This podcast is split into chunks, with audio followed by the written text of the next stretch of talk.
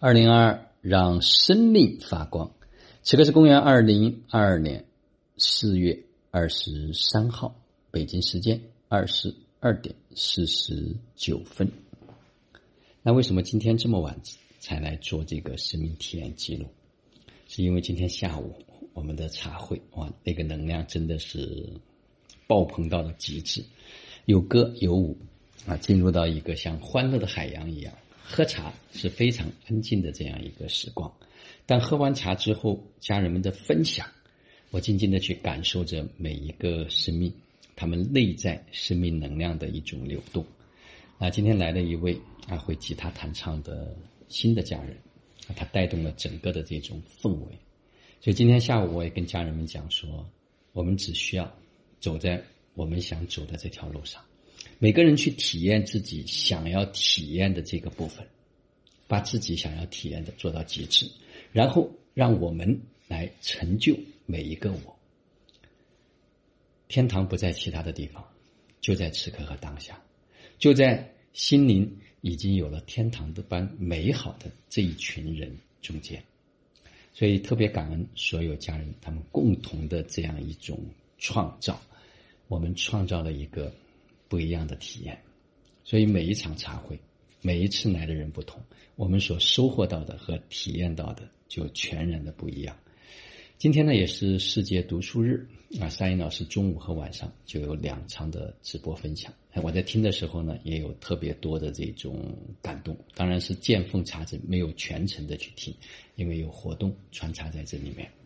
但是我能感受到沙英老师的这种真挚、真诚。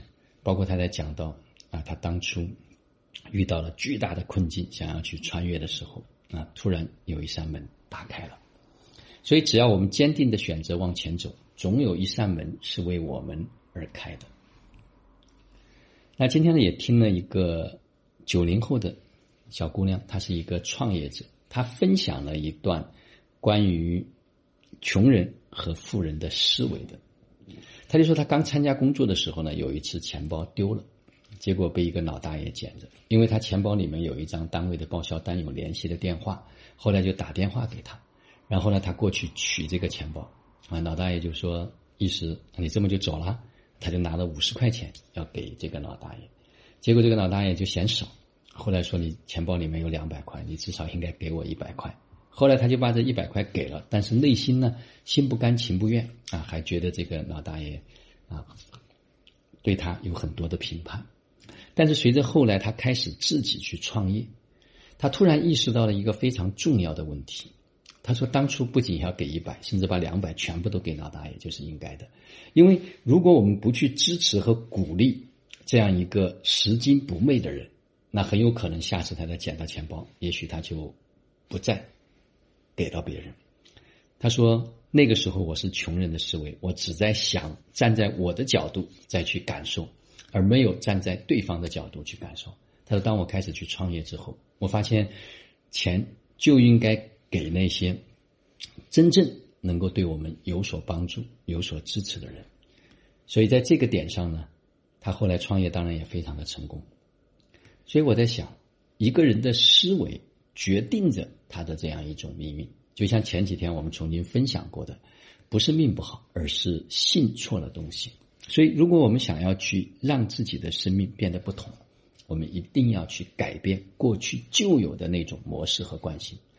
就像前几天我所分享的一个一样的，就是我说改变命运和让自己心情好的一个小妙招。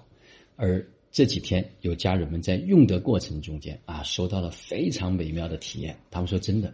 当把自己给出去的时候，啊，收获到的那个能量远远的超出了自己的想象。有很多人总是在说自己的身体不好，自己的心情不好。嗯，只要愿意，不停的去关心别人，我相信你收到的关心和爱会越来越多。而当这股爱的能量开始回流的时候，我们的那个不好的心情，我们那个不好的身体就会从此改变。好吧，让我们树立一个富人的思维，而不是。穷人的思维，让我们每一天都能享受当下美好的时光。就让我们每一天、每一刻、每一分、每一秒都活在爱、喜悦、自由、恩典和感恩里，执行生活道，有道好生活，做有道之人，过有道生活。